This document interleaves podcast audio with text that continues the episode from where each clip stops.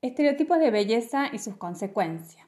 Rompe los estereotipos, rompe las tendencias, acepta tu belleza y grítale al mundo lo hermosa que sos. Buenos días, soy María Aybar y hoy hablaremos de violencia simbólica, estereotipos de belleza y sus consecuencias. ¿Qué es un estereotipo de belleza y por qué es considerado violencia simbólica?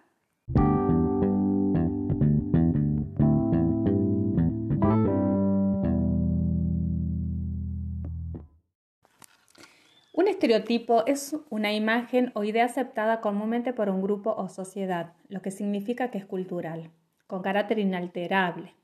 Significa que está naturalizado, es decir, que lo que vivimos sin cuestionarlo porque creemos que las cosas siempre fueron así. Por ejemplo, la idea de belleza de una mujer lleva a la imposición de ser flacas. Es violencia simbólica reproducir todo lo que refuerza los estereotipos, pues se entiende que están poniendo a cada uno en su sitio, en una relación de poder y de desigualdad. Los estereotipos de belleza, por lo tanto, son un tipo de relación de poder, ya que si estamos considerando que existe algo o alguien ideal o deseado, es porque igualmente hay un algo o alguien que no lo es, y esto es discriminatorio. Estableciendo un tipo de nivel de mediación donde hay mujeres que calzan más y otras que calzan menos, modelos hegemónicos. Este fue ejemplo que nos dio la revista Caras meses atrás, cuando en su tapa publicó una foto de la hija adolescente de Máxima Sorroyeta, quien sufre de obesidad y la catalogó como orgullosa de un look plus size y mujer real. Ante este tipo de enunciado, lo que cabe preguntarse es, ¿qué es un look plus size? Y una mujer real? Plus size es el nuevo eufemismo para decir gorda. ¿Qué es ser real? ¿Desde cuándo dejamos que nos connombren por el talle que usamos?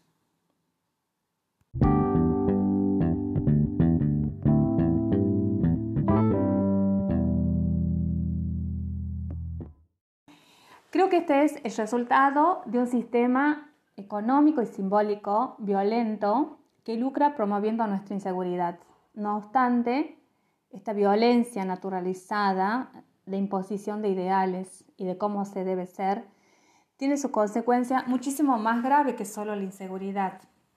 La violencia simbólica se caracteriza por ser una violencia invisible, implícita, y esto es lo que sucede, por ejemplo, con la ropa. Cuando vamos a un comercio y nos dicen que ese talle es especial y nos los cobran más caro o sencillamente no tienen. Y cuando vamos a una tienda de talles especiales, los modelos son para señoras. Porque también la señora se les impone determinados modelos y estilos, lamentablemente. Recuerdo que hace unos años hubo un intento en Catamarca de imponer una ley de talles. Eso nos aseguraría, por ejemplo, que las tiendas vendan todos los existentes y al mismo precio.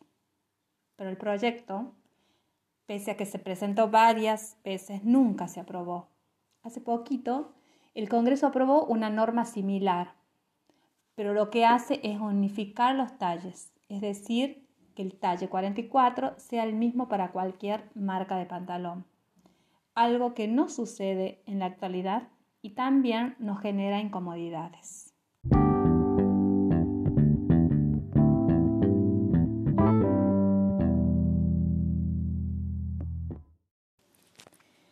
Otra manera de hacer de las mujeres prisioneras de sus propios cuerpos y de la propia condición de mujer es limitando sus movimientos.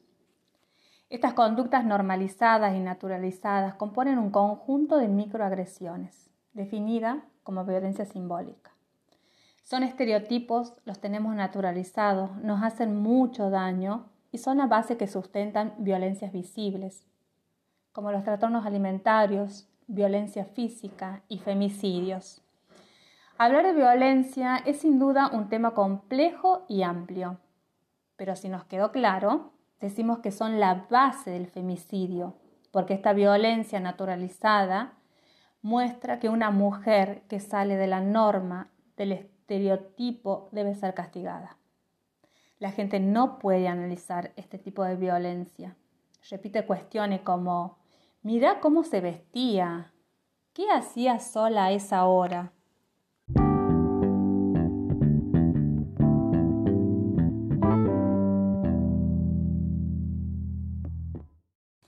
Creemos que este tipo de violencia se puede revertir. Para eso tenemos que preguntarnos y aplicar perspectiva de género. Darnos cuenta que es violento pretender que hacer encajar a las personas en una norma cultural que aunque esté naturalizada, no es natural. Repito, no es natural. Tenemos que volvernos conscientes para poder cambiarlas. Triste en el espejo me mira prudente y no quiere hablar. Hay un monstruo gris en la cocina que lo rompe todo, que no para de gritar. Tengo una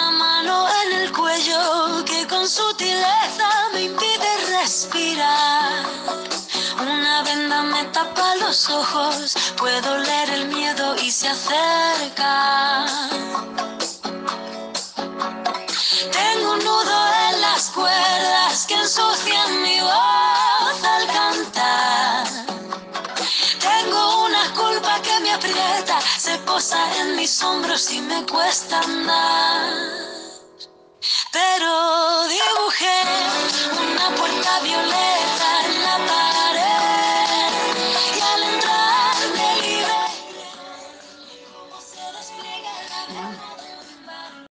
Si compartís esta idea conmigo, te pido por favor que me des un like.